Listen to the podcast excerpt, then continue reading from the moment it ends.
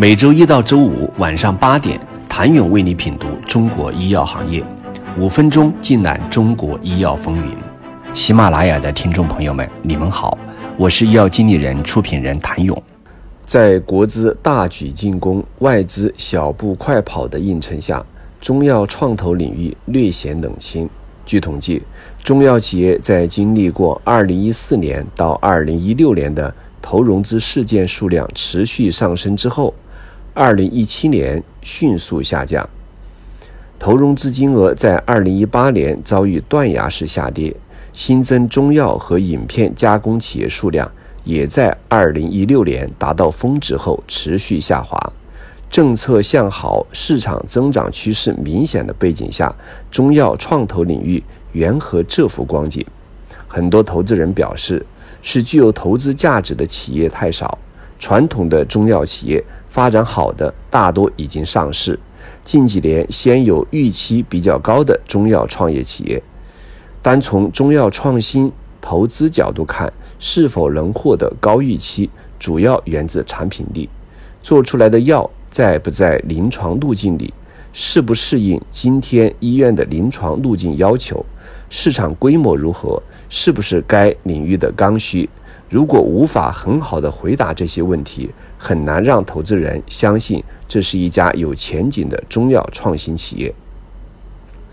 与此同时，中药创新药还面临很多尴尬的问题。创新中药如果涉及糖尿病、高血压等比较成熟的领域，还要拿去与化药做对照，疗效、价格是不是具备很大优势？集采之下。很多化药大幅降价，此类中药很难保证有足够的竞争力。另外，想让西医开中成药，企业还要具备比较强的学术推广能力。对于创业企业来说，这也是一大挑战。中药与化药在处方逻辑和企业发展规律上区别很大。中药企业的成长周期比化药长，药品的生命周期也比化药长。比如同仁堂、云南白药等企业的历史动辄几百年，而当下最热的中成药莲花清瘟方子也主要借鉴了汉代医圣张仲景创新的麻杏石甘汤。有专家表示，当前中药发展守正的意义大于创新。如果有一天看到市场上突然冒出成千上万个中药创新企业，那可能说明泡沫吹得太大。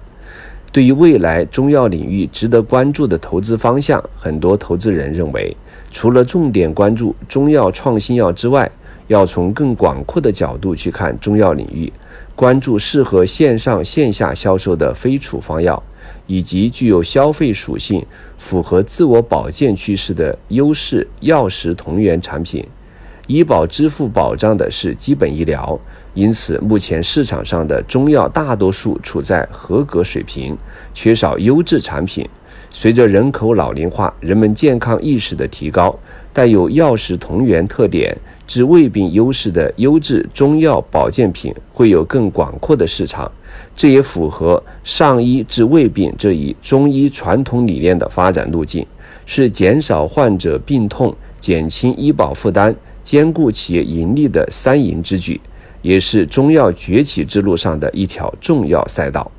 谢谢您的收听。想了解更多最新鲜的行业资讯、市场动态、政策分析，请扫描二维码或添加医药经理人微信公众号“医药经理人”——医药行业的新闻与资源中心。我是谭勇，明天见。